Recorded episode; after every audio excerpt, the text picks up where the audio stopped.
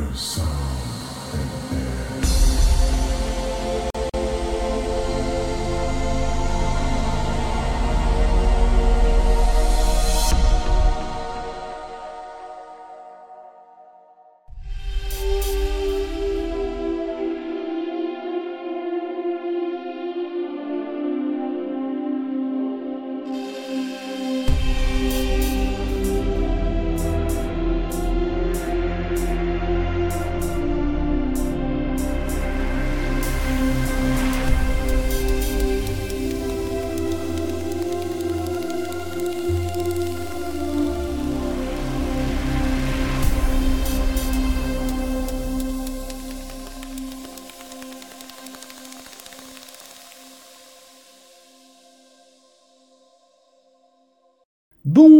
bonsoir à tous et bienvenue dans ce nouveau format, ce Aspace MR Flash. Euh, alors, qu'est-ce que c'est le concept d'Aspace MR Flash? C'est une émission présentée par Redscape et moi-même, euh, qui euh, allons vous parler de deux sujets sur lesquels on aurait du mal à faire un épisode, mais qui nous passionnent, et, et comme on est des passionnés, ben on en discute, en les ayant préparés, mais pas écrits.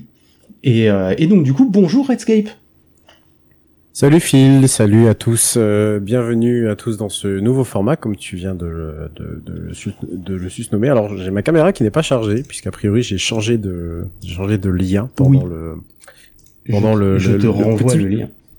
voilà, tu me renvoies et tu me renvoies le lien alors que nous sommes en plein direct. Mais oui, mais c'est pas grave, c'est les aléas du direct. C'est ça, c'est les aléas, comme tu dis, c'est les aléas du, direct.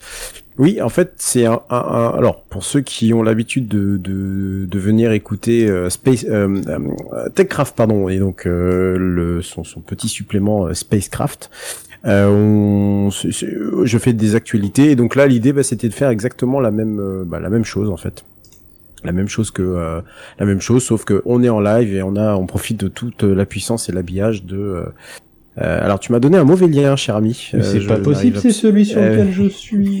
je n'arrive absolument pas. Non, j'ai le droit à une, caméra. Enfin, j'ai le droit à ta caméra en fait. Je n'ai pas le droit à, la scène. Voilà.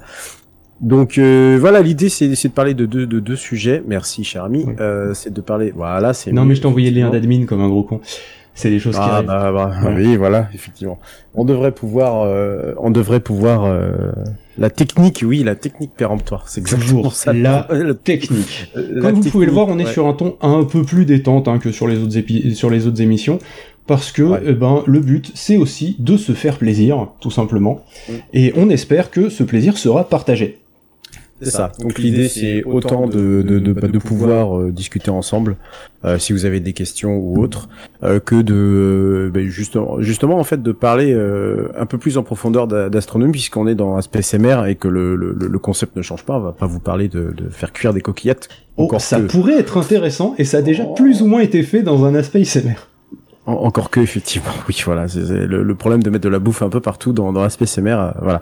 Donc, euh, ça va être notre mission pendant, là, on va dire une petite heure, là, histoire de, de, dérouler les deux sujets qu'on a choisis euh, cette cette semaine.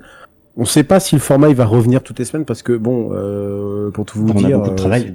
Bah, on a beaucoup de travail et mine de rien, quand ça se décide, en général entre nous, ça se décide, ça se décide pardon toujours au dernier moment, ce qui est un peu vrai. On est très organisé pense. Euh, euh, donc voilà, euh, on va commencer, euh, on va commencer euh, par le premier sujet, je pense. Et eh ben, le premier sujet, pas... c'est type, ouais. premier sujet.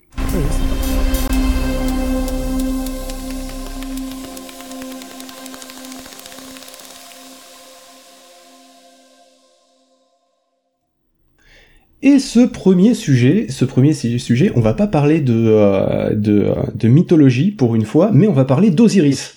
Ça aurait été intéressant que je vous parle de la mythologie derrière Osiris, mais euh, passer un moment, on n'a pas le temps. Ça reste une émission courte, mais peut-être un jour, pourquoi pas. Euh, Osiris, c'est une mission euh, donc de la NASA, euh, en l'occurrence, qui a comme objectif et qui, enfin, qui a eu comme objectif de, de, de rendre visite à un astéroïde qui s'appelle Bennu. Et euh, le but était euh, d'aller sur l'astéroïde, de récupérer des échantillons de régolithes, hein, c'est-à-dire en fait le, ce qui compose l'astéroïde, euh, pour pouvoir les ramener sur Terre. Alors, quel est l'intérêt d'emmener un une sonde pour aller récupérer des des échantillons sur un astéroïde?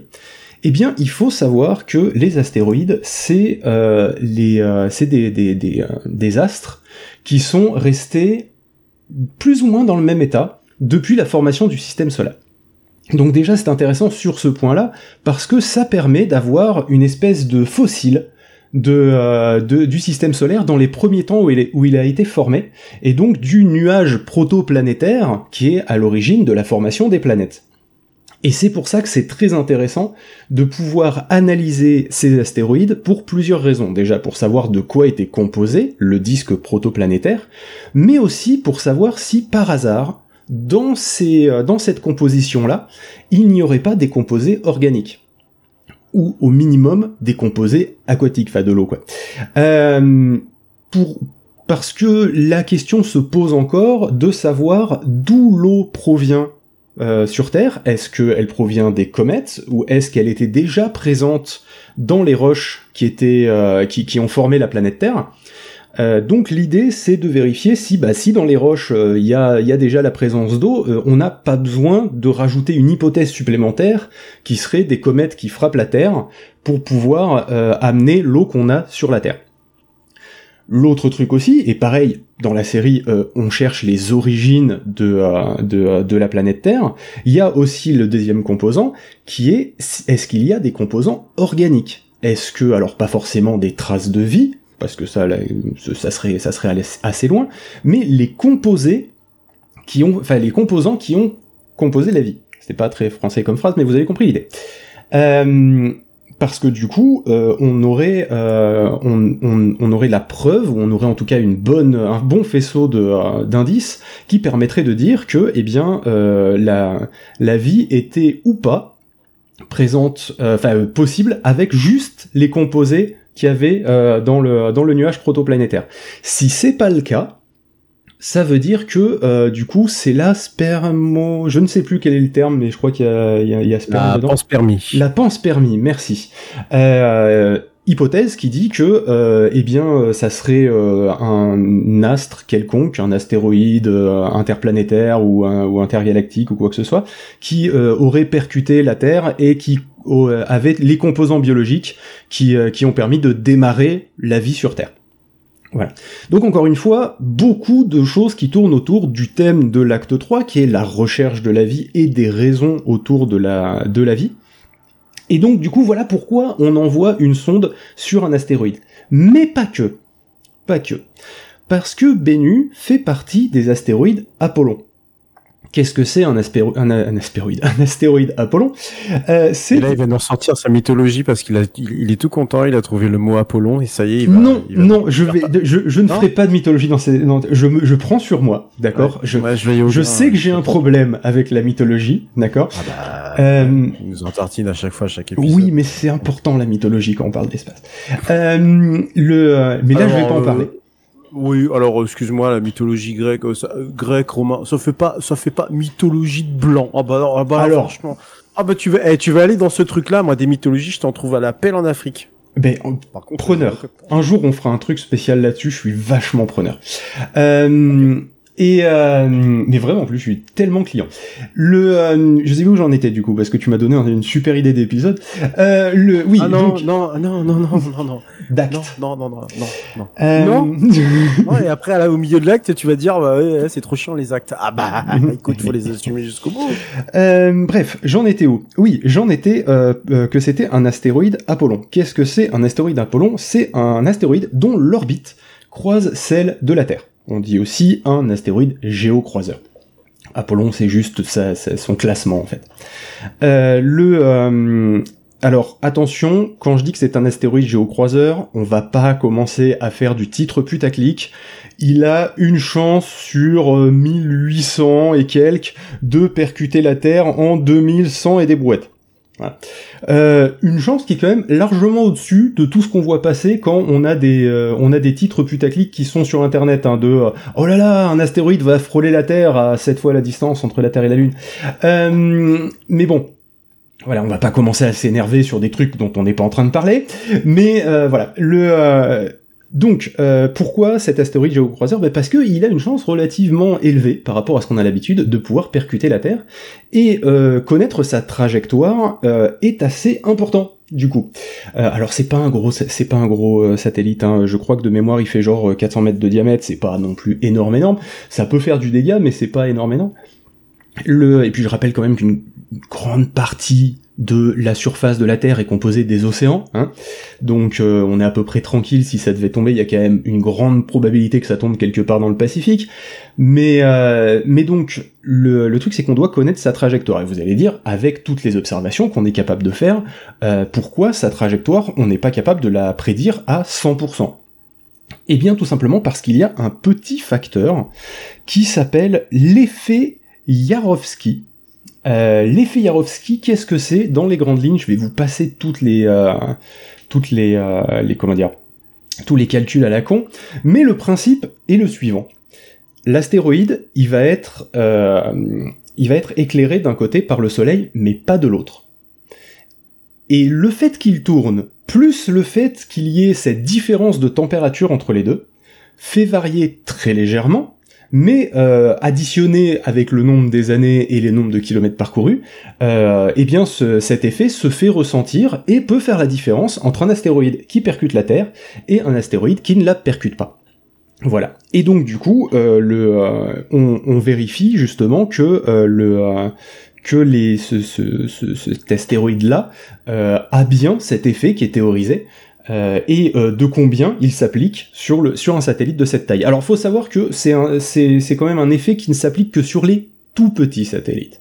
Euh, en dessous de 20 km de diamètre, euh, au-dessus, c'est c'est jamais c'est jamais assez pour pouvoir le faire vraiment dévier parce que bah il y a bien trop d'inertie avec avec des masses d'astéroïdes supérieures à 20 km, hein, bien entendu. Et puis surtout enfin surtout s'il a voyagé depuis la ceinture d'astéroïdes, donc entre Mars et Jupiter, on peut aussi imaginer qu'il a mis beaucoup, beaucoup, beaucoup, beaucoup de temps. Je crois que je crois que c'est un astéroïde de toute façon qui date de, des origines euh, même du, euh, du, système solaire. Oui, bah c'est pour ça qu'on a, il est si, il est si intéressant aux yeux de, aux yeux de la NASA. Pour ça, oui. Exactement. Et euh, et, et euh, je te corrige juste sur euh, deux euh, je te corrige juste sur le fait que euh, il a il a 500 mètres de 500 mètres de, de, de diamètre. Ah, autant pour moi. 400 oui. à 100 mètres J'étais pas loin, mais effectivement. À 100 mètres près, à la sonde, elle fait. C'est ça. Voilà. Ah et d'ailleurs, tu me fais une magnifique transition parce qu'on va revenir sur la sonde et on va revenir sur cette mission de capture de d'échantillons parce que euh, la technologie est assez intéressante. Alors, comment euh, ça fait pour euh, choper du, euh, des, euh, des, échantillons de matière sur un astéroïde?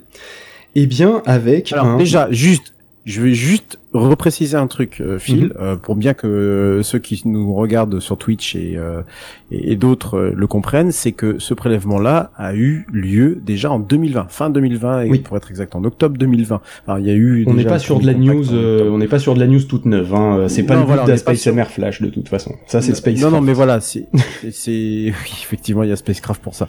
Mais euh, clairement, on est, euh, ça fait longtemps que ça a été collecté, et surtout, le retour vers la Terre, c'est à démarré depuis mai 2021. Donc là, est calculé, on est en octobre 2023 ça fait quand même un petit temps de un petit temps de voyage voilà. C'est juste pour resituer histoire que voilà et l'échantillon a atterri en septembre. Fin, euh, fin ça. septembre je crois. Fin, fin septembre. Et soit dit en passant d'ailleurs le, le, le, Osiris Rex a été lancé en 2007 en septembre 2016 donc vous voyez tout ça c'est voilà, pour en voir le bout de la mission, euh, ça met quand même un petit un petit paquet de temps. Soit dit en passant, la mission était pas simple. Je crois que Phil, tu vas nous expliquer. Mmh. Mais justement, en général, les missions spatiales sont très souvent sur des années. Pourquoi? Bah Parce que les distances sont immenses, tout simplement. Donc, euh, donc le temps de parcourir ces distances-là, c'est forcément énorme. Euh, du coup, oui, le, euh, le satellite s'est approché de, enfin la sonde s'est approchée de l'astéroïde et elle a fait une manœuvre de touch and go. C'est-à-dire que c'est pas comme Rosetta, on parlera un jour de Rosetta, parce que c'est assez intéressant comme, euh, enfin comme Philae, en l'occurrence, je sais plus laquelle des deux s'est posée, euh, faudra que je me euh, renseigne. Ah, ouais, c'est Philae qui s'est posée, c'est la mission Rosetta.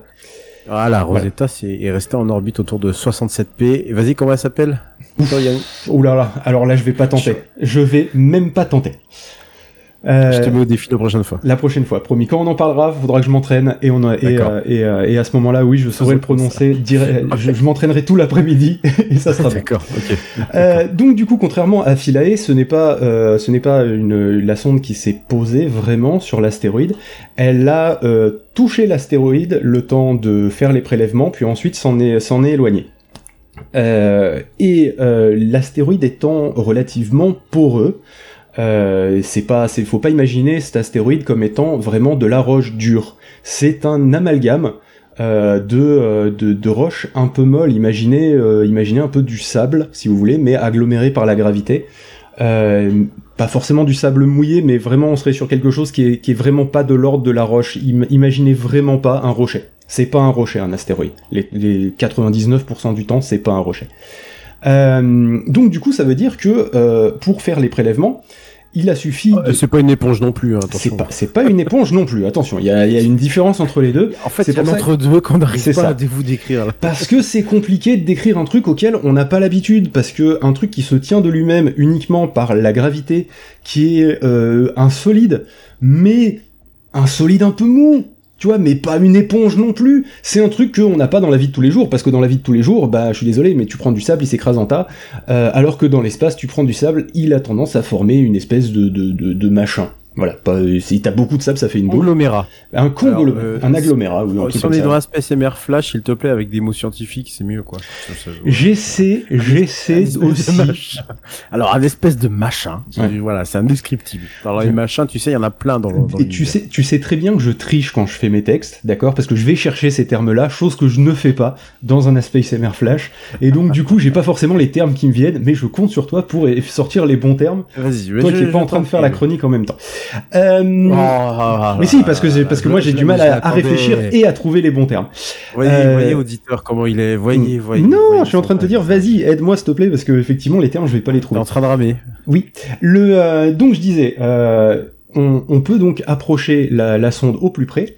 Euh, avec globalement un bras, vous voyez le canadarme de la de, de la de, la navette spatiale, euh, c'est un peu le même principe, hein, c'est un, un, bras un bras robotisé, sauf que au bout, ils ont mis euh, une espèce euh, eh ben de, de filtre air. Alors pour ceux qui auraient pas euh, le, les images parce qu'ils écoutent en podcast, est-ce que vous voyez une vieille bagnole américaine avec le filtre à air euh, bien rond qui a au milieu de euh, au milieu du moteur là avec le truc chromé par dessus là voilà bah c'est c'est un peu cette taille là image.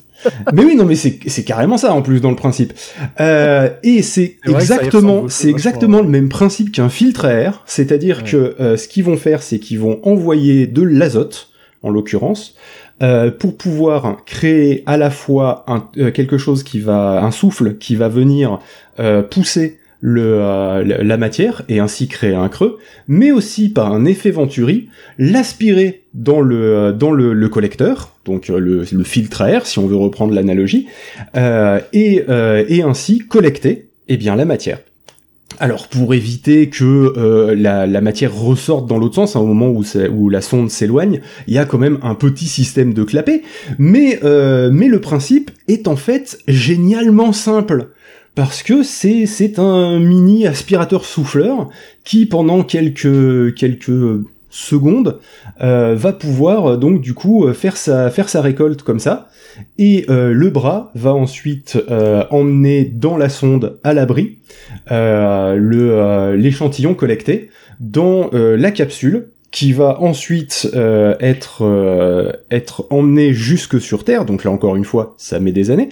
Et donc ça va l'amener jusqu'à jusqu'à l'atmosphère terrestre où elle va être ralentie, puis ensuite il y aura des parachutes, etc. et où elle sera récupérée.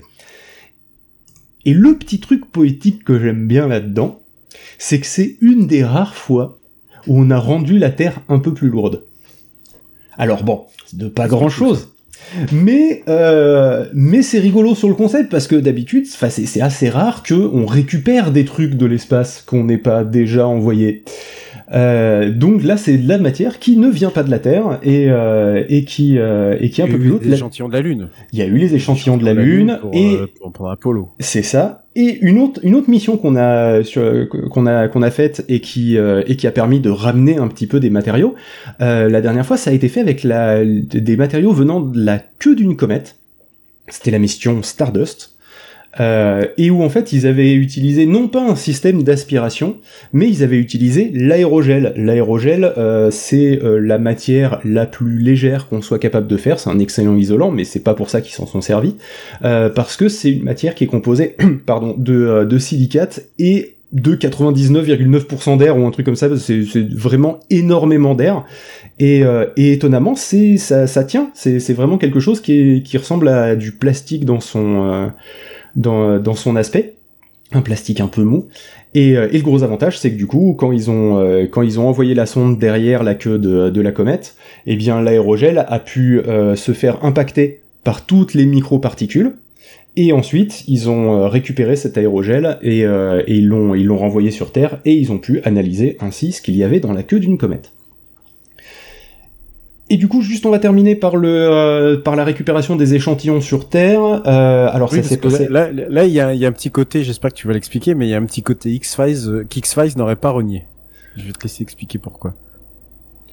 Euh... pas idée de pourquoi. Euh, non, j'ai pas idée de pourquoi, mais du coup, je commence et, tu, et tu compléteras. je compléterai à la fin. Alors, ce qui se passe, c'est que donc du coup, euh, ils ont ils ont récupéré la capsule dans le désert une fois qu'elle a qu'elle a été qu'elle a atterri. Euh, et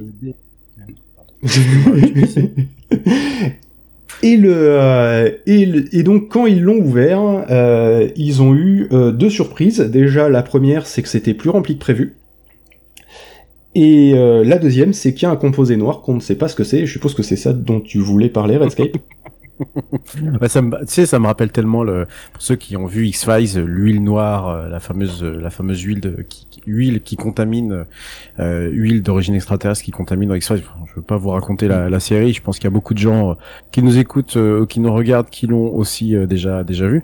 Mais surtout, ils ont dû construire une salle blanche provisoire avant l'envoi des échantillons sur une université je sais plus laquelle, mais dans le désert de l'Utah. Hein, c'est vraiment, c'est voilà, c'est donc normalement les, échantillons vont au centre spatial Lyndon B Johnson. Alors je crois que c'est en Floride, si ma mémoire euh, est oui, je pense comme je, je pense. en tout cas, voilà, ils sont en, laboratoire, salle blanche, euh, tout le bordel quoi. C'est c'est ah bah oui, il, s'agirait pas de contaminer les échantillons. Bah évidemment. Bah voilà, c'est ça, c'est ça, c'est tout le problème. Et je crois qu'ils ont attendu deux semaines, il me semble, à partir du 24 septembre, date à laquelle ils ont euh, ils ont euh, ils ont récupéré les échantillons parce que la, descente, alors je sais pas si tu allais le dire, mais la descente a duré euh, exactement euh, péremptoire. Alex Kritchek, c'était le, le c'était le, personnage dans X Files qui qui prenait qui prenait l'huile, enfin qui, qui a pris ah, l'huile noire de manière accidentelle et effectivement a un peu joué un peu joué dans les dans les deux sur les deux tableaux et sur les deux camps.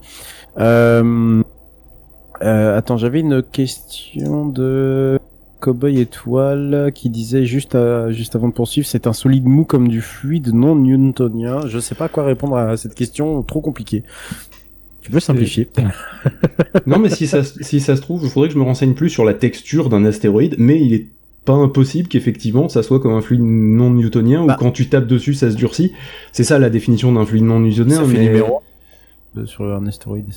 Mais voilà avec mes blagues. Euh, bon, enfin toujours, enfin toujours est-il euh, que euh, une fois qu'ils sont arrivés, parce que là ils sont déjà en, laboratoire, euh, effectivement la fameuse poussière noire euh, qui est donc euh, qui qui, qui s'est échappée alors que le compartiment principal était du coup scellé. et ensuite euh, et ensuite, il y a eu donc il y a toute la phase d'analyse et donc l'envoi vers d'autres universités et donc euh, d'autres d'autres d'autres phases d'analyse qui vont pouvoir euh, normalement c'était aujourd'hui même que il y aurait eu des premières images d'échantillons sauf que j'ai rien vu passer ou alors j'ai mon flux de news qui s'est pas actualisé mais j'ai rien vu passer du tout. donc voilà, sachant que tu sais qu'il y avait eu un précédent avec le Japon aussi, je sais pas si tu en as parlé, mais il y avait eu l'astéroïde Ryugu en 2020. Euh, le Japon avait récupéré aussi des morceaux euh, d'astéroïdes et donc les avait présentés au monde. Au monde donc c'était euh, fin, je crois que c'était fin 2020 au moment où euh, Benou faisait exactement la même chose. Je crois que j'en avais fait un papier pour pour Spacecraft à, à l'époque. Ce qui, est, ce qui est important quand même à, savoir, je sais pas si t'avais fini peut-être. J'avais plus, j'avais plus ou moins fini, donc si t'as des choses à rajouter, t'hésites pas. Bah, écoute, oui, parce que euh, la, la, la, suite va, j'allais dire, vous étonner, mais. ouais, vas-y, fais donc. on va on va vraiment faire dans le putaclic, mais mais c'est un peu c'est c'est un peu ça, c'est que euh, juste après euh, juste après que le, le la, la, mission ait été récupérée en 13 minutes hein, seulement, la mm. traversée de l'atmosphère terrestre, ça voilà 13 minutes, ce qui est quand même très très peu. Et, et bah cette cette sonde en fait est réutilisable. Du coup, elle est repartie. Du coup, oui, parce que seule la capsule avec les euh, avec les, euh, les, échantillons est allée sur Terre. Le, le reste avec euh, donc tout ce qui est ergol, etc. et panneaux solaires, là c'est toujours c'est toujours dans l'espace. C'est ça, exactement. Et donc de Osiris Rex, elle est devenue. Alors j'adore j'adore le nom puisque bon on est sur on est sur de la mythologie. le nom est devenu Osiris Apophis Explorer, soit Osiris Apex. Oui. Euh, Apophis qui était un dieu, un dieu égyptien en l'occurrence. Euh, je suis plus mythologie égyptienne moi, c'est pour ça. Je, je, suis plus dieu égyptien, euh, rapport à Stargate, tout ça. Et, du coup, euh, la, la, sonde est repartie. Voilà, elle est repartie vers un nouvel astéroïde. Alors c'est dommage, mais le, le, le temps m'a globalement un peu manqué. Pour, mais c'est pas euh, Apophis du coup Parce qu'Apophis, il me semble que c'est un astéroïde. Euh, c'est posé. Oui, oui, c'est un astéroïde. Oui, effectivement, Apophis, c'est un. Oui, oui, c'était. Bah, le, nom est dedans, donc a priori, oui, Apophis est, est, est, un astéroïde. Hein, c'est mieux. Mais effectivement, le, le, la mission est étendue pour aller visiter donc cet astéroïde euh, Apophis. Euh, un astéroïde qui doit être attendu au, dans les alentours de cet astéroïde en 2030. Euh, astéroïde assez quand même connu, euh, qui a déjà été, euh, bah, qui a déjà été euh, visité, si je, ma mémoire est bonne, mais qui est un peu plus petit que que notre astéroïde Bennu, puisqu'il fait que 370 mètres de, de diamètre. Et, et a priori, il serait très très très intéressant, surtout par le fait qu'il est beaucoup moins vieux pour le coup que l'astéroïde Bennu. Voilà. Euh, pour un retour, euh, alors j'ai pas trouvé le retour, mais à mon avis, un retour pas avant euh, le milieu des années 2030. Donc il y a, y, a, y a, un peu de temps, quoi. On a un peu de temps, comme d'habitude, dans l'émission spatiale. C'est ça. Et puis bon, de toute façon, de manière générale, euh, une mission qui réussit une fois à faire son petit truc et puis faire une deuxième fois son son son son petit son, son, son petit bonhomme de chemin, son petit marché hein, presque, mm. parce que voilà, c'est c'est un peu ça. Ce serait déjà une c'est c'est quand même une énorme une énorme une énorme chose. Donc euh, une performance d'ingénierie euh, ah, c'est absolument une sacrée performance. Autant euh, que ça soit pour Ryogu et la sonde, donc je, me souvenais plus, c'était Hayabusa 2. Désolé pour la prononciation, je suis pas très, je parle pas, je parle pas les japonais de, de manière générale. Voilà. Donc il y a eu pas vous êtes évidemment. Bah non, non, tu m'étonnes. Euh, il y a eu, on, on, s'excuse pour tous les, les, les japonisants de, de, qui sont euh, qui sont euh, qui sont dans le chat. Euh, il y a eu la comète 67P par l'agence spatiale européenne, donc la, la Churyumov Gerasimenko, voilà, je vais arriver à le dire, des, assez solide. Et donc aujourd'hui, donc Benou, ah bah écoute, performance en live, hein, je ouais, ça. Euh, et, et, donc maintenant aujourd'hui euh, avec euh, Benou et euh, Apophis dans euh, un peu plus tard, mais je crois que le SA a aussi dans ses cartons un petit une petite une petite mission d'entre le je je sais pas quand quand est-ce que ça sera lancé mais euh, je pense qu'ils ont un, nouveau soif de de, de de de refaire ce qu'ils ont fait avec l'astéroïde 67P voilà Soit dit en passant, on précise que si les, les missions sont réalisées et réalisables, c'est surtout parce que ce sont, et comme tu l'as dit tout à l'heure en introduction, des géocroiseurs. Donc voilà, ils croisent notre orbite, donc ils, sont plus, près aussi. Ils sont mécaniquement plus près parce que ça serait quand même plus compliqué de les envoyer euh, au niveau, lorsqu'ils sont encore au niveau de la ceinture euh, d'astéroïdes. Mm. Et puis évidemment, le, mouvement de la ceinture vers euh, chez nous est extrêmement lent, bien entendu. On vous l'a expliqué tout à l'heure. Voilà euh, ce qu'on pouvait dire sur euh, sur cette mission euh, absolument passionnante. On vous tiendra au courant d'ailleurs du coup pour les échantillons. Je, suis assez étonné parce que c'était vraiment aujourd'hui que j'avais oublié de te le dire, mais c'était aujourd'hui normalement que devait que, que, que, devait voilà. alors si ça bah, révèle des trucs sympas. et eh ben on bah, c'est une émission. Moi qui viens de. Bah, ah, écoute, c'est moi qui. voilà, c'est moi qui. Ouais, c'est tombé il y a deux heures. Euh, donc il y a eu les premières images et les premières analyses. Euh, bon, alors je suis désolé. Donc c'était à Houston, au Texas. Voilà, le centre spatial Lyndon B. Johnson est au, Texas, pardon. Euh, des petits grains noirs semblables à du charbon. Voilà. Euh, c'est le plus gros échantillon riche en carbone jamais rapporté sur Terre. Voilà ce qu'ils en ce s'en disent. Teneur en carbone est très élevée, de l'ordre de 4,7%. C'est, totalement inédit puisque bah, jusqu'aujourd'hui les échantillons n'étaient pas aussi euh, aussi carbonés que, que, que ça. Et il y a de l'eau piégée dans les fragments de roche. Oh, intéressant. Donc du carbone et de la de alors de l'eau évidemment c'est pas un robinet hein, oui, vous imaginez bien.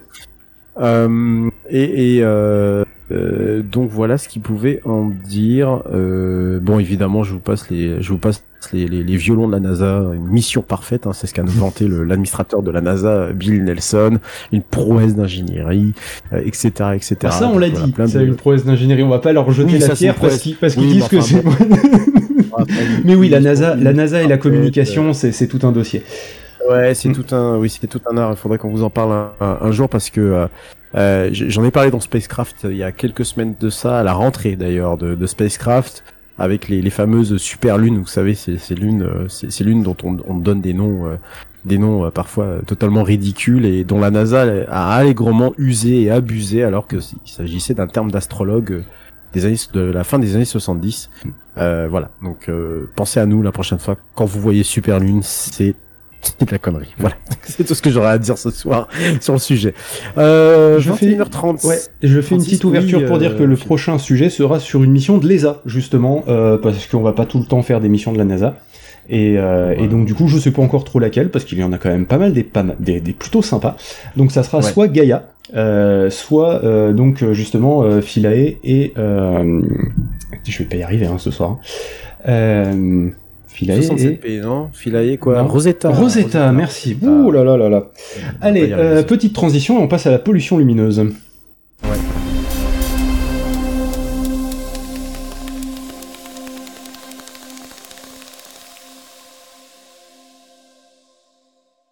Mon cher Redscape, tu as un peu parlé de la Ouais. pollution lumineuse euh, la dernière fois dans, euh, dans justement Spacecraft. Euh, et, euh, et du coup, je t'en prie, je te laisse l'honneur de, euh, de partir sur la, la pollution lumineuse. D'abord, qu'est-ce que c'est les, les généralités? Alors, les généralités. Donc, la, la pollution lumineuse, globalement, vous avez sans doute déjà vu un planisphère ou une Terre matérialisée en photo, en vidéo. D'ailleurs, c'est ce qu'on a derrière le live, très justement. C'est pour ça que je l'ai mis. euh, hein. C'est fait exprès. Oui, ben, je, me suis- je me suis douté. Galéjade tape sur la cuisse. Ouais, tout à fait. ah. Incroyable. Il est drôle, Phil. Incroyable. Euh, c'est ce que vous effectivement vous voyez derrière. Euh, la pollution lumineuse, c'est ça. C'est tous les petits points que vous voyez à la surface du globe terrestre lorsqu'il fait nuit, lorsque le- une partie du globe terrestre est dans la nuit. Je vous apprends rien du tout. La Terre, elle est ronde, euh, sphérique. Voilà, elle est pas plate du coup. Bon, je vous apprends. S'ils nous suivent en général, ils sont vaguement au courant. Oui, oui, bah désolé.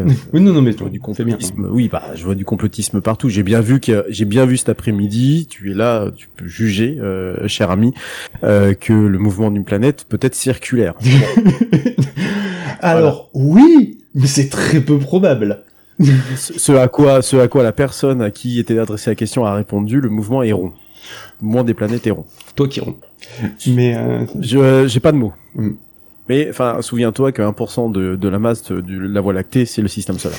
Sinon, encore moins. ça taille un peu aujourd'hui. Euh, Je disais. Ah, je on voit ces Donc, trucs. Euh, Franchement, l'éducation- terre ronde. Oui, terre ronde, ouais. L'éducation nationale, faites attention un jour. Vraiment, faites attention. Si vous prenez un méchant courrier, un de ces quatre, il faudra pas venir pleurer. Ouais, chaumière. Et comme vous êtes plus ou moins bien visé en ce moment. Euh, bref, c'était pas de ça dont je parlais. non, on parlait de pollution lumineuse. la pollution lumineuse, c'est euh, toutes ces zones lorsque vous avez un, un- un- globalement un globe terrestre qui est euh, qui est dans la nuit. Euh, Vous allez voir tous ces points jaunes, points blancs en fait, qui sont nos lumières, tout simplement nos lumières qu'on laisse allumer la nuit, que ça soit dans les plus grandes villes. De toute façon, d'ailleurs, on voit très bien où sont implantées les grandes villes. Hein. Euh, regardez, euh, majoritairement en Europe, c'est ce tout ce qui va se concentrer autour du Benelux, donc Belgique, Luxembourg, euh, une partie en Allemagne et aux Pays-Bas, aussi un peu en France, hein, évidemment à Lille, tout ça. Paris, etc., etc.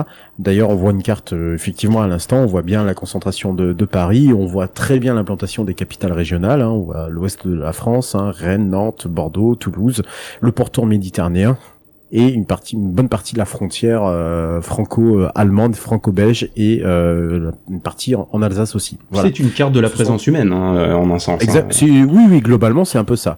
Donc c'est très bien. C'est c'est vrai qu'en termes de sécurité c'est génial d'avoir de la lumière la nuit. Ça, ça permet évidemment lorsque vous êtes bourré de, de, de pouvoir avoir une trace de votre chemin, hein, parce que sinon c'est très compliqué.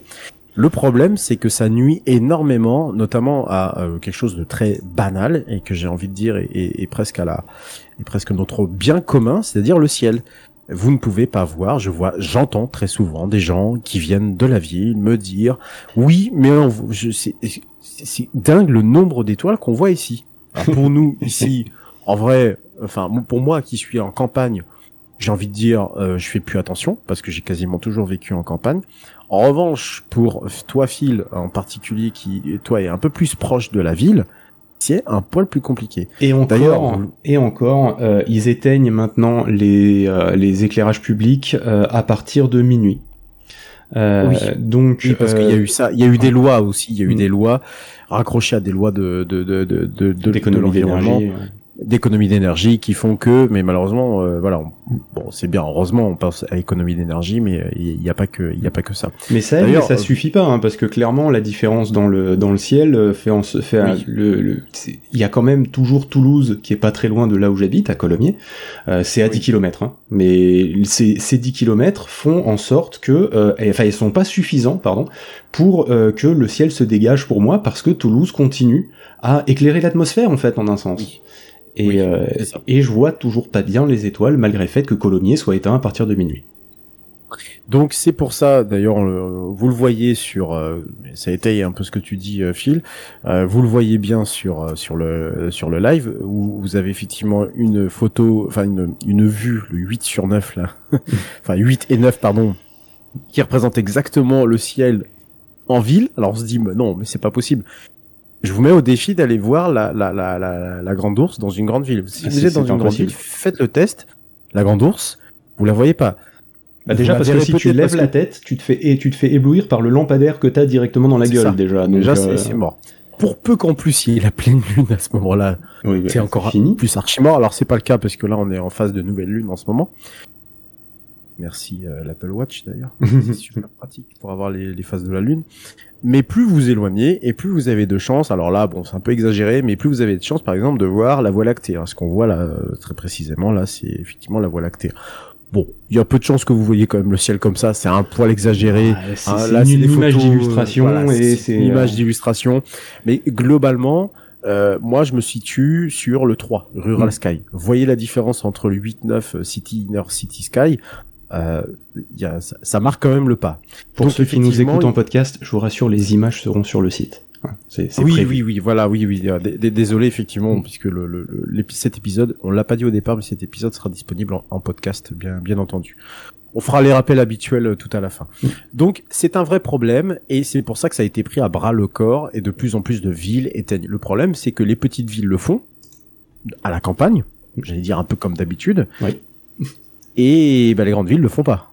des grandes villes, parce qu'une grande ville, ça ne, ça vit toujours finalement. C'est, c'est toujours en, mouvement et il y a toujours de la lumière. Donc euh, c'est pour ça que depuis quelques années, on voit de plus en plus des, des zones qui sont aménagées où il n'y a plus de pollution. Voilà, il n'y a plus de pollution, il n'y a plus de lumière, il n'y a plus de, il y a plus, voilà, il y a la tout le monde est un tout et euh, je me souviens très bien que euh, Benji, que l'on salue, Benji, un, un excellent, euh, enfin un excellent ami, non, un ami déjà, et, surtout un collègue podcasteur.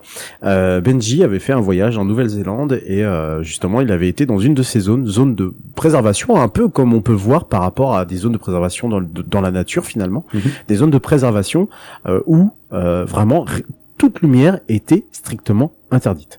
Voilà. Euh, et bonsoir Poppy, merci. Bonsoir, Poppy. On t'accueille avec grand grand plaisir. Euh, ce qui fait que du coup, tu pouvais vraiment observer toute la quintessence des étoiles. Et c'est vrai qu'il y a une vraie différence quand il y a plus de lumière, quand il y a pas de pleine lune, quand il y a vraiment rien et que et, et que effectivement quand tu euh, veux consulter ton téléphone, euh, une carte sur ton téléphone ou sur ton PC, bah t'es au moins la présence d'esprit de mettre du rouge parce que c'est quand même mieux pour pas éblouir les yeux. Euh, là, on peut vraiment avoir la richesse euh, la, la, richesse du ciel. Je vous conseille d'ailleurs en particulier le ciel très profond que l'on peut avoir euh, lors des nuits euh, d'hiver notamment, mm. parce que par rapport aux nuits d'été, elles ont ce petit plus qui fait que le l'air le, le, le, l'air en fait, l'air ambiant qui est donc censé être plus froid encore que vu octobre. Oui, là j'allais te dire en ce moment c'est pas forcément le bon exemple, mais normalement c'est censé être plus froid. normalement on est censé être euh, voilà mais euh, je, on en reparlera peut-être dans un autre aspect CMR mais bon, euh, globalement c'est la merde. Je vous l'annonce comme ça.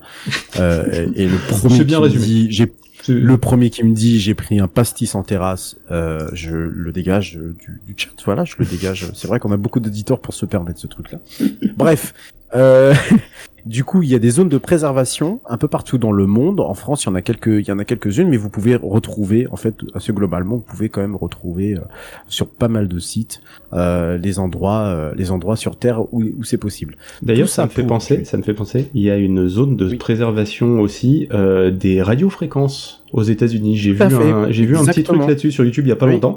Ça paraît logique quand on y réfléchit parce que bah, les radiotélescopes bah ont besoin qu'il n'y ait pas des radiofréquences dans tous les sens auto. Mais euh, mais du coup, je savais pas que ça existait. Donc euh, voilà, j'en profite. Fermeture de la parenthèse.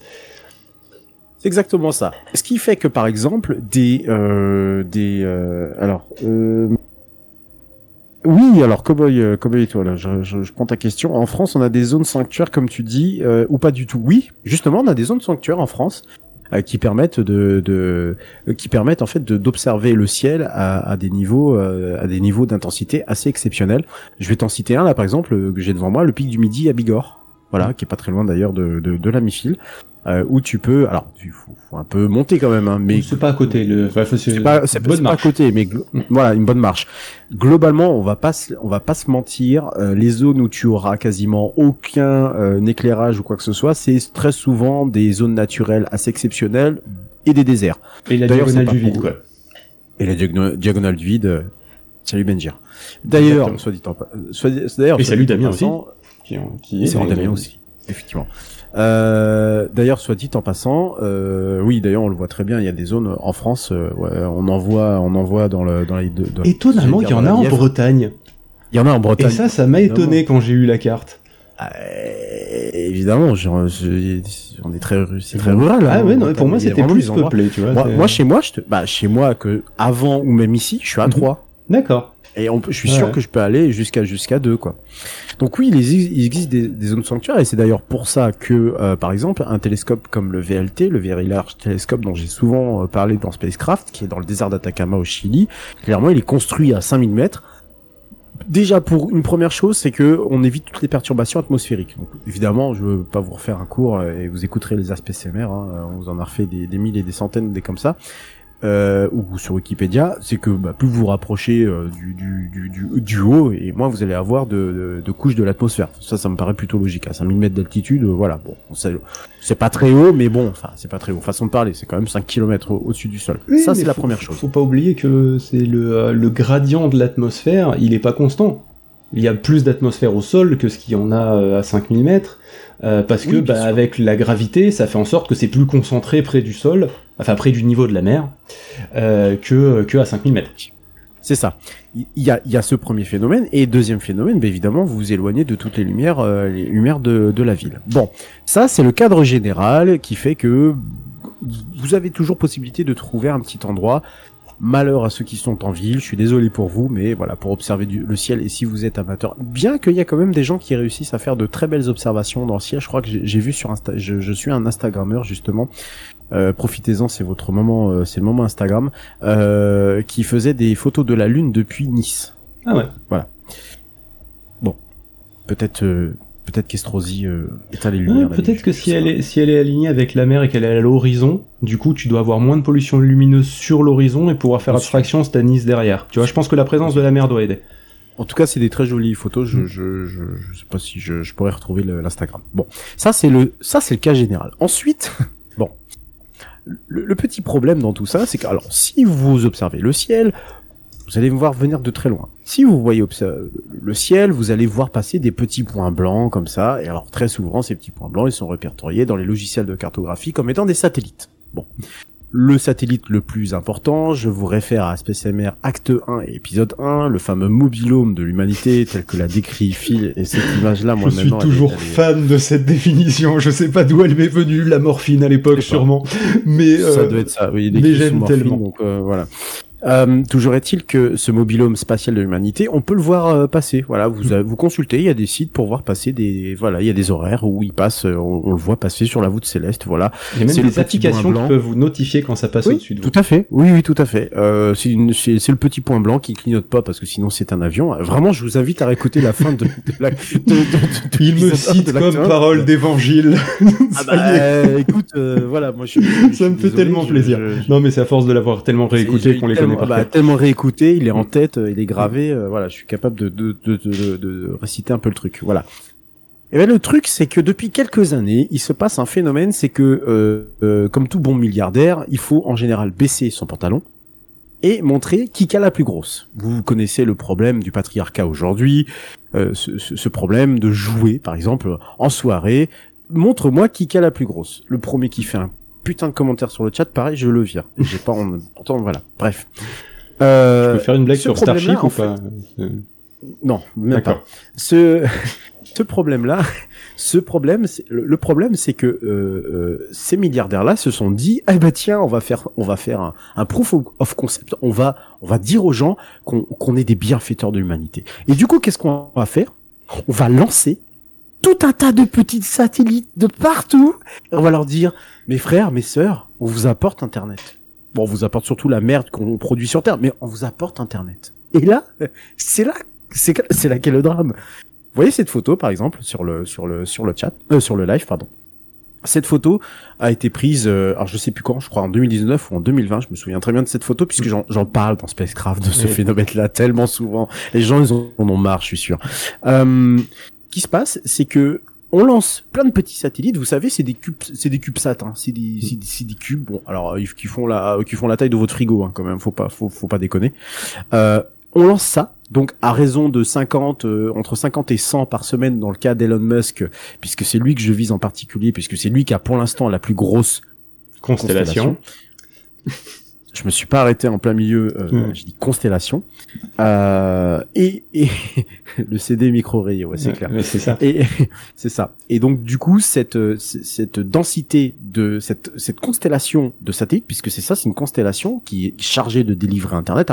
Alors c'est clair, hein, technologiquement parlant, c'est une super bonne idée. Internet, ça marche très très bien avec ça. Euh, la latence, c'est quasiment la latence d'une d'une fibre. Euh, la vitesse, c'est même plus que la fibre. Enfin, c'est c'est c'est génial ce truc. Mais alors par contre il y a un petit problème, c'est que non content de générer du déchet en veux-tu en voilà. Oui, parce que faut rappeler que euh, les satellites, c'est pas éternellement dans l'espace. C'est un peu ralenti par l'atmosphère. L'atmosphère ne s'arrête pas à la limite de Karman ou même à 400 km. Donc du coup, ça veut dire que ça va soit retomber, soit euh, ça va être à des, des altitudes qu'il faut pas. Euh, bref, c'est du périssable tout ce qu'on envoie dans le dans, dans l'atmosphère, euh, dans le dans l'espace. Globalement, proche euh, de l'atmosphère. Globalement, une constellation, euh, une constellation comme euh, comme celle de, de, de, donc comme Starlink. là, depuis le début de l'année, on en est à 500 satellites qui se sont déjà croûtés sur Terre. Ils ne sont pas croûtés, ils, sont ils, ils sont abîmés dans l'atmosphère et ce n'est plus une étoile filante, voilà. Euh, donc en fait, ils renouvellent en permanence. Donc là, il y a, je crois, plus, un peu plus de 5000 euh, au dernier comptage. Euh, D'ailleurs, ils étaient très étonnés euh, cet été d'en avoir perdu 200 et quelques, euh, ce qui fait un coût de 130 millions de dollars. Les mecs, ils s'en battent tellement le steak de combien c'est ça. Ouais, enfin le truc c'est quand même qu'ils ont été grillés par le soleil, puis c'est pas prêt de, de s'arrêter parce que l'activité, le minimum, le maximum d'activité solaire c'est en 2025. Alors je te raconte pas le nombre qui va griller en permanence là, parce que alors quand il y a du vent solaire et quand t'as du, quand t'as le, quand t'as le vent solaire chargé en, en, en protons et qui te, qui, qui s'abat dessus en disant oui, tu vois, comme ça. Oui, parce qu'en plus, la petite difficulté de ce genre de truc, c'est que c'est pas du géostationnaire. Euh, non. Donc, non, puisque tu peux pas le mettre un endroit où ça va être protégé par le champ magnétique de la Terre. Donc il y a un moment où c'est sûr, ça. va, ça va traverser les lignes de champ. Alors quand l'atmosphère traverse les lignes de champ, c'est très joli, ça fait des aurores boréales, mais mm. ça fait griller l'électronique des satellites qui, qui passent à ce moment-là s'il y a un peu trop de vent solaire. Je, je, je simplifie énormément, on est d'accord, j'ai pris globalement justement pour situer, justement pour situer, euh, l'ISS est à environ 400 km, 350-400 les Starlink et compagnie sont juste au-dessus, et l'ISS est à 500. Euh, Hubble, pardon, est à Hubble, 500. ouais. Ça vous laisse une, voilà, vous voyez. Euh, chacun veut en plus euh, faire sa petite couverture à, à- à lui, hein, évidemment, puisque il y a Kuiper là qui va arriver pour Amazon, hein, parce que bah, Bezos il a dit, euh, moi je ressemble à à Mr. Worldwide, comment il s'appelle ce chanteur là euh, euh, Ah, qui faisait du, qui, qui, mais si il avait pris une photo euh, un premier de l'an, on avait l'impression que le mec il s'était fait. Ah, euh, comment il s'appelle ce chanteur Pas la Euh, ref, si, parce que euh, dès que je vois Jeff Bezos, tu sais que moi j'ai des filtres hein, pour Elon Musk et Jeff Bezos dans mes news. Hein. Oui, mais euh, lui, c'est euh... ah, c'est quoi le nom de ce chanteur? Allez, allez, mais aidez-moi. euh, C'est quoi le chanteur Moby? Non, Pitbull, Pitbull. Ah, Pitbull, d'accord. Mais oui, voilà, c'est ça, exactement, Pitbull.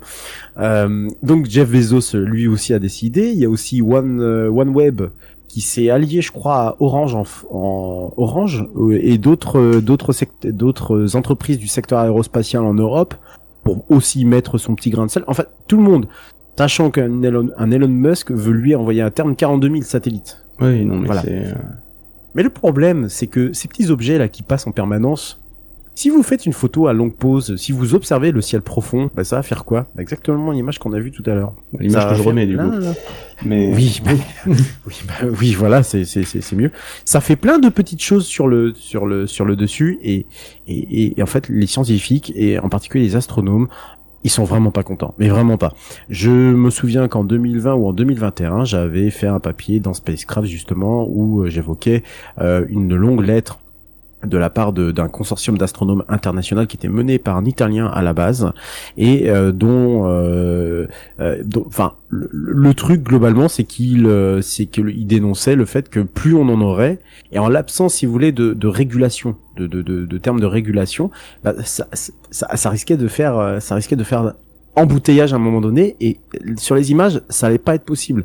Alors on commence à parler de l'IA qui pourrait euh, décharger un peu euh, les traits, les stries, tout ça. Ouais, mais non, si l'IA, on pouvait s'en servir, tu vois, pour améliorer les clichés et non pas corriger Mm. des problèmes qu'on n'avait pas à la base, ça serait quand même une meilleure utilisation de l'IA, peut-être, non? Ça- Je dis ça, je dis rien, oui, oui. tu vois. Oui, oui. Alors, mais, mais, mais, mais, mais, mais, il y a mieux, il y a mieux, il y a mieux, parce que euh, c'est là, je l'ai évoqué très rapidement dans Spacecraft, donc ça me, ça tombe bien que je puisse l'évoquer là maintenant. Euh, je sais pas, Phil, si t'avais prévu autre chose. euh, non, autre non, chose non, c'est le deuxième sujet et dernier, euh, donc euh, c'est une émission courte, hein, donc... euh, Oui, c'est une émission courte. Le but, Alors, donner envie. Ça, ça marche. Ça, ça marche. Oui, euh, Étoile. C'est- Ça marche très bien. Euh, en fait, il y a un prototype de satellite pour un projet de réseau de téléphonie mobile basé, euh, basé autour de, autour de nous, autour de la Terre. Je vous, vous- non, mais vraiment, c'est encombré. Hein. Euh, le truc, c'est que il est as fuck plus brillant que certaines étoiles. Voilà. À l'exception de, attention, tenez-vous bien, sept d'entre elles seulement.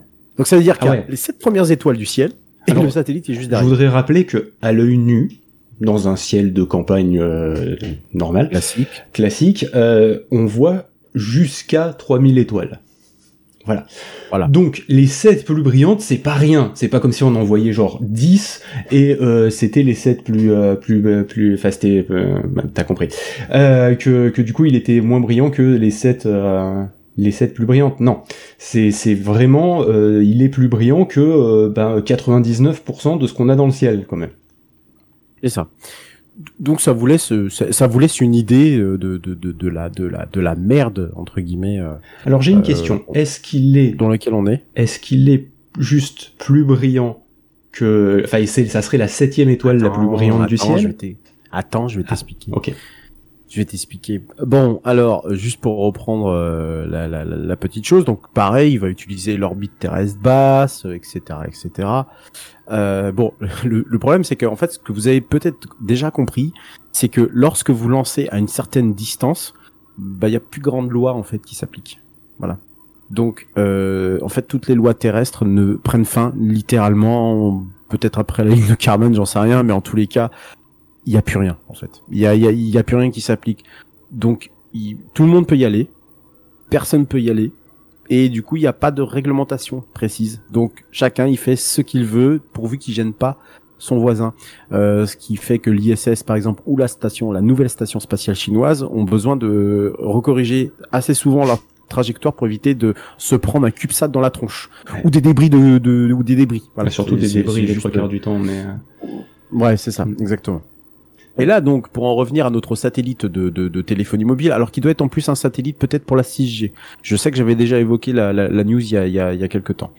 Euh, euh, je reprends donc euh, mon histoire, hein, parce qu'il y a quand même, c'est à l'horizon 2030, c'est estimation de 100 000 satellites, rien qu'appartenant avec des constellations. Voilà. Euh, c'est que la magnitude serait pour ce, ce, satellite qui s'appelle Blue Walker 3 de 1. Plus brillante que l'étoile polaire. C'est violent quand même. Donc l'étoile polaire, le nord, euh, le nord mm. céleste, etc., etc. Voilà. Plus brillant que l'étoile polaire, qui est déjà pas. Voilà. Soit dit en passant, vous allez me dire, ouais, enfin l'étoile polaire déjà, euh, tu te la carres là où je pense, euh, mon gros. Oui, je suis d'accord. Pas la plus brillante, mais, mais, voilà. quand même quoi. Et ce à quoi je vous répondrai, arrêtez d'être vulgaire avec moi. euh, mais le truc, c'est que, alors, il y a eu plusieurs phases. Le 25 décembre 2022, sa luminosité était tombée à 6. Ce qu'il faut savoir, c'est que l'échelle de magnitude est en, est, plus élevée, moins c'est fort. ouais. Ah là, c'est ça, exactement. Merci. Et le 4 avril 2023, euh, le satellite s'est de nouveau éclairci pour atteindre, attention, la magnitude de c'est dommage. Alors, est-ce que ça peut aller dans le négatif ou est-ce que c'est des 0, quelque chose? Alors, on est sur du 0,0,4, à peu près la luminosité de Bételgeuse. À peu ah près. Ouais. Bételgeuse, Orion, la petite étoile rouge là tout au tout, mhm. au, tout au nord. Voilà. Euh, c'est c'est dingue. Le pire dans l'histoire, c'est que euh, l'Union internationale astronomique euh, de mémoire, euh, enfin non, plutôt alors pas l'Union, euh, plutôt l'équipe de, de, de, chercheurs internationaux qui est menée par un astronome à l'université bah, d'Atacama au Chili justement, avait constaté qu'au moment où euh, ce Blue Walker a été largué, il a atteint une magnitude quatre fois supérieure à celle qui, normalement devait être recommandée par les rapports Dark and Quiet Skies 2 de l'Union astronomique internationale. Alors qu'est-ce que c'est ce, ce, ce truc-là? C'est une espèce de une espèce de, feuille de route. ouais, voilà, c'est une feuille de route qui a été éditée, je crois, en 2022 euh, de, de mémoire. Et euh, voilà, en février 2022, issu d'un groupe de travail euh, sur euh, ce que tu as le droit d'illuminer ou ce que tu pas le droit d'illuminer, globalement. Voilà. On fait un peu vite, mais c'est c'est un peu. C'est suite à ça que, que Elon Musk, d'ailleurs, il a dit que oh bah c'est pas grave, on va les peindre oui, voilà, les satellites Starlink. on va leur mettre, tu sais, on va leur mettre le noir ultime, tu vois, c'est le truc à 99%. Euh, non, mais c'est. Bref, euh, désolé, c'était la, la, petite parenthèse, euh, tiens. Mais oui, non, mais t'as totalement raison. Et il a fallu quand même 4 jours pour que ce truc-là soit répertorié dans les catalogues publics de satellites après son largage qui signifie en fait qu'il a représenté pendant quatre jours un danger invisible pour les opérateurs au sol qui donc du coup suivent des trajectoires de, de, de satellites et éviter des collisions de, de, de, de, satellites puisque bah forcément plus il y a de satellites sur les mêmes orbites et plus euh, on a de risques d'avoir des, des, des, des collisions. Donc ça génère de la pollution tout court parce que c'est des lancements toutes les semaines, hein, Elon Musk. Hein. On, on, blague pas, hein. c'est toutes les semaines. Hein. Il y a des sites vraiment qui vous disent, eh, toutes les semaines, euh, ouh, euh, salut. J'avais vu une animation, faudrait que je la retrouve. Si je la retrouve, je la mettrai sur le compte Instagram où euh, où il y avait depuis le premier lancement de Starlink, de de SpaceX jusqu'à maintenant, et avec donc du coup les les, les trucs qui défilent au niveau du temps, donc accéléré, je sais pas moi, peut-être mille fois, tu vois, ou un truc comme ça, pour que la vidéo elle fasse deux minutes et au début, tu vois, c'est assez timide, c'est régulièrement. Et là, en ce moment, mais c'est ça envoyait, ça envoyait plus vite que ce que t'arrivais à suivre les fusées. Bah, il disait que de toute façon, en 2023, il allait globalement euh, augmenter le, euh, augmenter la, la, la, la, charge de, la charge euh, d'envoi de des, des, des, SpaceX. Donc c'est pas mm. près de, c'est pas près de, de s'arrêter. ça fait donc des années que les astronomes, bah, tirent littéralement la sonnette d'alarme parce que c'est vraiment pas c'est c'est c'est c'est pas normal, c'est pas régulé. Et puis alors si c'est à base de feuilles de route, bon autant vous dire que euh, on peut rien leur dire. C'est ça en fait, c'est que ils ont le pouvoir, ils ont l'argent, donc bah, du et nous, on peut juste dire, s'il vous plaît, est-ce que ça serait possible de éventuellement Parce que et, je terminerai euh, là-dessus. c'est, alors ça va, ça va à l'encontre. euh, J'avais lu ça en, début d'année 2023 où le ciel s'éclaircit de près de 10% chaque année. Euh, pour moi, c'est c'est c'est c'est très drôle. Mais voilà, euh, globalement, je peut-être que je vous en parlerai. Bon, pour en finir là-dessus, c'est que imaginez juste que chacun lance sa petite constellation. Vous savez, les Amazon, les euh, les Elon Musk, enfin, euh, SpaceX, etc. Bah, vous savez quoi? On va non content d'avoir pollué là, on a pollué là. Du coup, on va se retrouver coincé. Bah oui, parce que imaginez une fusée, elle a besoin. bah, je vais pas vous faire un dessin. La fusée, elle a besoin de monter, elle monte, elle monte, elle monte, elle monte, elle monte, elle monte. Voilà, hop. Comme vous savez, le générique là, on a une petite image, une, une animation à la fin. Mais en fait, le truc, c'est, ça serait bien en fait que ça serait pas encombré genre ceinture d'astéroïdes. J'ai une Euh, réponse à la Elon Musk, si tu veux. Tu mets un pare-buffle devant. Et du coup, c'est bon. Effectivement, avec un Cybertruck, ça pourrait peut-être marcher. Mais le truc, c'est que euh, on risque de se faire littéralement enfermer par Oui. des gros cons. Parce qu'on pourra quand plus rien envoyer. loin, évidemment. Sans, Ah, on pourra plus rien sans envoyer, déquiller un truc au passage. Il y a forcément un truc qui va finir par par par. Et puis, eh, je vous laisse même pas le, je vous laisse même pas imaginer le jeu de quille intersidéral que ça pourrait donner. Hein. Oui, parce qu'en que plus, le- t'as un truc qui pète, qui fait des débris, qui va péter un autre truc, qui fait Ouais, des débris, ouais. qui va péter. Vous, vous avez vu le film Gravity? Si vous l'avez pas vu, je vous conseille de le voir parce que c'est Ouais. pile dans le sujet dont on est en train de parler Ouais. là Et maintenant ça- du de, de tout exploser Et sur puis une ça fait orbite. pas des é- et puis ça fait pas des éclats que tu peux réparer de la taille d'une pièce de 2 euros. J'aime autant vous le dire. Euh, parce que justement une pièce de 2 euros, euh, c'est comme si vous lanciez euh, sur à peu près l'équivalent. Euh, vu la taille, c'est à peu près l'équivalent d'une d'une berline lancée à 130 km à l'heure euh, con- contre euh, euh, enfin, con- contre un mur. Voilà, c'est à peu près ça. Voilà, ça vous donne, ça vous laisse une, une petite euh, une petite marge de d'idée de, de ce que ça peut faire. Bref, les astronomes alertent depuis très très très très longtemps. Je crois qu'ils sont toujours en, en combat, hein, mais euh, globalement, ils risquent pas de gagner puisque bah euh, Pas d'accord, pas veut, quoi. d'accord quoi. Donc euh, c'est. Bah voilà, c'est ça Voilà. quoi. Donc euh, le ciel, on le préserve, c'est notre bien commun, on doit préserver la terre. Euh, pourquoi ne pas préserver aussi le soleil qu'on est euh, le, le soleil bien sûr. Il Oui. n'a pas besoin d'être préservé. Lui, lui, il est très Lui, bien. il, est, il loin. euh, normalement, on est à peu près tranquille. euh. Il est loin et puis il fait un peu sa vie. hein. C'est un peu lui qui dicte le truc. C'est-à-dire que euh, monsieur a ses humeurs, ou madame d'ailleurs. La soleil, le soleil, ouais, non, c'est vrai que c'est un monsieur en fait. Normalement, c'est censé. On être l'a le genré, ce con. Ouais, ouais. Putain, on l'a Ah bah, en, France, en français, on genre tout. Donc pourquoi on n'aurait pas genré le Bah, soleil c'est un peu le problème, tu vois, on parle On dit une étoile, mais on dit le soleil. Et le soleil est une étoile. Tu vois, il est non binaire. Oui. D'ailleurs, il est tout ça. seul. C'est pas une étoile binaire. Donc, du Oui, est c'est pas une étoile binaire. Ouais, bah, bravo, bravo. Oh, Oui. Oh, je, je Oui, mais enfin, tu vois, on dit souvent homme, homme blanc, euh, moins de 30, moins de 50 ans, machin, voilà, c'est un peu soleil jaune, euh, moins de 10 millions, il est 10 pas milliards jaune. d'années. Il est pas jaune, le soleil. Non, il est pas jaune, mais bah, le type spectral G2V, excuse-moi, euh, ça tient plus du soleil. Ah, ça tient plus du jaune. Que... Oui, bon, ouais. Euh, T'es daltonien, tu me dis Oui, mais alors, non, mais ce que je, Oui, ce que voilà. je voulais juste dire, c'était qu'au vu qu'on parlait du soleil jaune, Parce que, que- toutes les représentations qu'on a du soleil où il est jaune, c'est faux, il est blanc, parce que sinon tout serait jaune autour ouais. de nous, la neige elle serait jaune. euh, Voilà, bref, c'est fermeture de la parenthèse encore une fois. Oui, fermeture de la parenthèse. Bref, euh, voilà, bah, si vous avez l'occasion, regardez cette différence que vous pouvez avoir dans les villes. Si vous habitez dans une ville, bah, déjà, euh, paix à votre âme, euh, versus la campagne, Mm. euh, les meilleurs savent. Et du coup, vous voyez la différence. Il y a, y a vraiment une différence entre entre les deux qui est assez euh, qui est assez prégnante. Euh, levez les et je pense que vous verrez pas le ciel de la même manière une fois que vous aurez fait cette constatation. Voilà, c'était euh, bah, tout ce qu'on pouvait en, en dire. Alors le sujet, on pourrait en Le sujet est débattre bien plus vaste, euh, hein, bien évidemment. Ouais, le sujet est bien plus vaste que ce que j'ai présenté, mais globalement, ça, ça, c'est- un, c'est devenu un vrai problème, une vraie plaie pour les astronomes qui sont bah, littéralement de façon obligés de se réfugier dans leurs observatoires euh, un peu partout en haut dans, dans le monde. Hein. J'ai pas parlé, mais il y avait aussi le, le, le Mauna Kea euh, à Hawaï, notamment, un, un célèbre télescope. À l'époque, il y avait Feu Arecibo, Arec- Arecibo. Voilà, euh, c'est beau la vie pour les grands et les petits, et euh, malheureusement, c'est- malheureusement. Ouais, hein. Non, mais je m'y attendais pas en plus, c'est ça le pire. C'est- J'aurais dû la voir venir à 10 km, mais... euh, Bah non, mais faut être rapide. Ouais, ouais. C'est ça en fait le secret.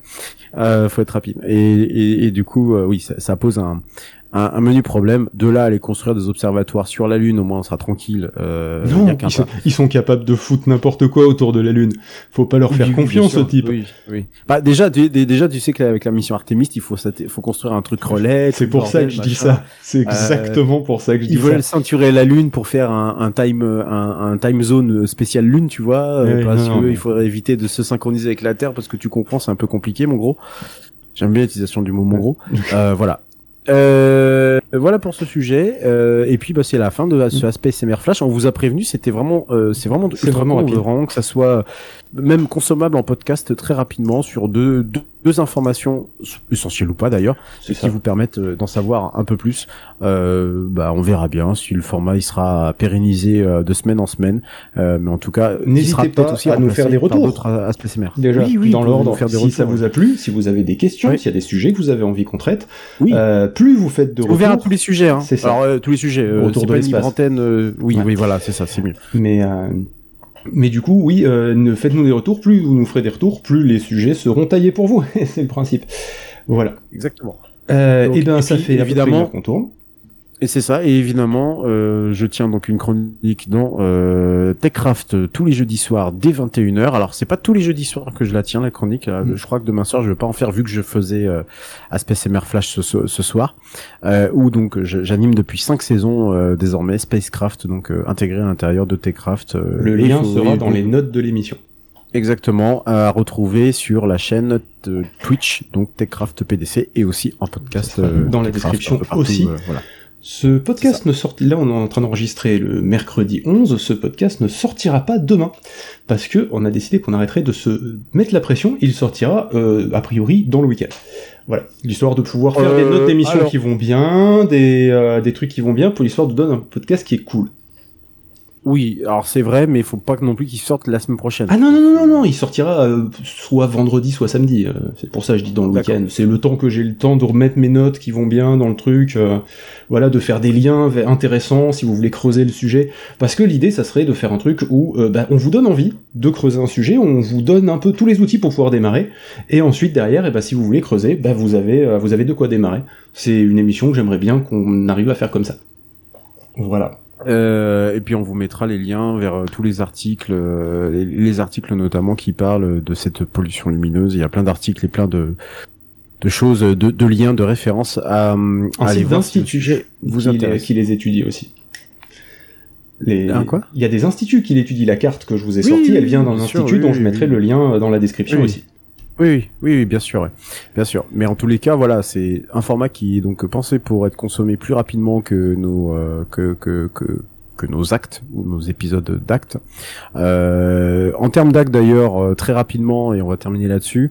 Euh, donc on a sorti le 4, l'épisode 4. On en est à l'épisode 5 actuellement, déjà enregistré et donc en cours de en cours d'écriture de, de, de musique. Euh, et puis petite annonce. Euh, à, alors au départ, on devait faire Uranus, Neptune dans un même épisode. On a décidé de scinder les deux, donc on a vous aurez un épisode d'Uranus et un épisode de Neptune, ce qui fera du coup 8 épisodes au lieu des 7 initialement euh, prévus. Ce qui est comme tous les actes qu'on a fait jusqu'à présent, l'épisode qu'on rajoute. Parce que j'ai réécouté le débrief, l'acte 1 on a rajouté un épisode, l'acte 2 on a rajouté un épisode. Voilà, c'est ça. Euh, les rappels habituels parce que ça on le fait pas assez souvent mais euh, c'est très enfin c'est important. Après vous faites ce que vous voulez hein, de votre vie il y a pas de problème. Euh, les rappels habituels vous les avez en bas euh, sur le synthé donc euh, du live. Euh, nous sommes présents sur Twitch bien sûr à Sondemer nous sommes présents sur Instagram. Euh, venez on partage des trucs assez cool notamment au niveau des enfin en tout cas Phil essaye de, de partager des trucs assez cool des, au niveau des, des animations des, des, trucs comme ça aussi voilà exactement nous sommes sur TikTok, euh, qui marche pas mal. Nous sommes très malheureusement sur Facebook. Je, je suis le premier à le regretter. Il est possible qu'on fasse du nettoyage et qu'on se, oui, qu'on se concentre peut-être sur trois réseaux sociaux parce que moi, tu vois la liste là, j'en ai marre. Ouais. Je... Euh, pareil. Euh, nous sommes sur euh, Mastodon. Alors ça, ça va rester pour le ça, coup. Ça, ça va rester. Pour nous sommes sur euh, X, Twitter. mais alors ça, ça va peut-être dégager. Ça, ça va peut-être dégager pour l'instant. Voilà. Nous sommes bien sûr sur YouTube. Ça, par contre, ça qui, va rester. ah bah ça, ça va rester parce que YouTube, ça marche, ça marche très bien. Les documentaires de, de fil fonctionnent plutôt pas mal bien. Le documentaire euh, fil, ça va. Attends, moi, je mets juste des images. Le mec, il s'est tapé en... tout le montage du son avant. Les gens, ils écoutent. En tout cas, sur YouTube. Euh, oui, oui, peut-être, mais euh, c'est une compo, c'est une, c'est une, euh, cher ami, c'est une production du label. C'est oui. pas toi qui, est... voilà, c'est quand même toi qui est à la manette de, ah, de oui, du documentaire, des images, donc oui. de gérer des images de trouver, de d'illustrer le, la chose, voilà. Mais c'est une production du, du, du, du label, c'est très important. Euh, et puis le tout dernier Blue Sky également pour ceux qui sont inscrits dessus. Pour ceux qui n'y sont pas inscrits malheureusement pour l'instant Blue Sky est coupé en accès euh, public.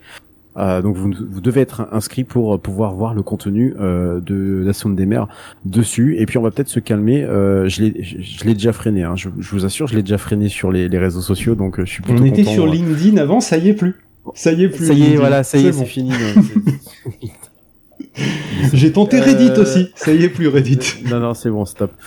Donc euh, la semaine euh, prochaine, ça sera Aspes. Euh, eh ben non, ça sera à Zenemer. La semaine prochaine, on vous fait un live chill, calme. Là, celui-là, on vous promet vraiment sans espace, sans rien du tout. on vous, on, on vous promet, vous promet, bah, de ouais, très calme, un petit moment sympa de, de, de, voilà, où on va pas forcément on va pas forcément beaucoup parler, on va vous mm. présenter l'épisode. Il sera court aussi, retour ce live d'ailleurs, parce que l'épisode est sera très court. Donc voilà, pareil, on devrait faire une petite heure, je pense, avec un peu d'introduction au début, et la conclusion à la fin, plus le truc au milieu. Ça devrait faire une heure, donc soyez présents à l'heure, contrairement à nous qui sommes toujours en retard.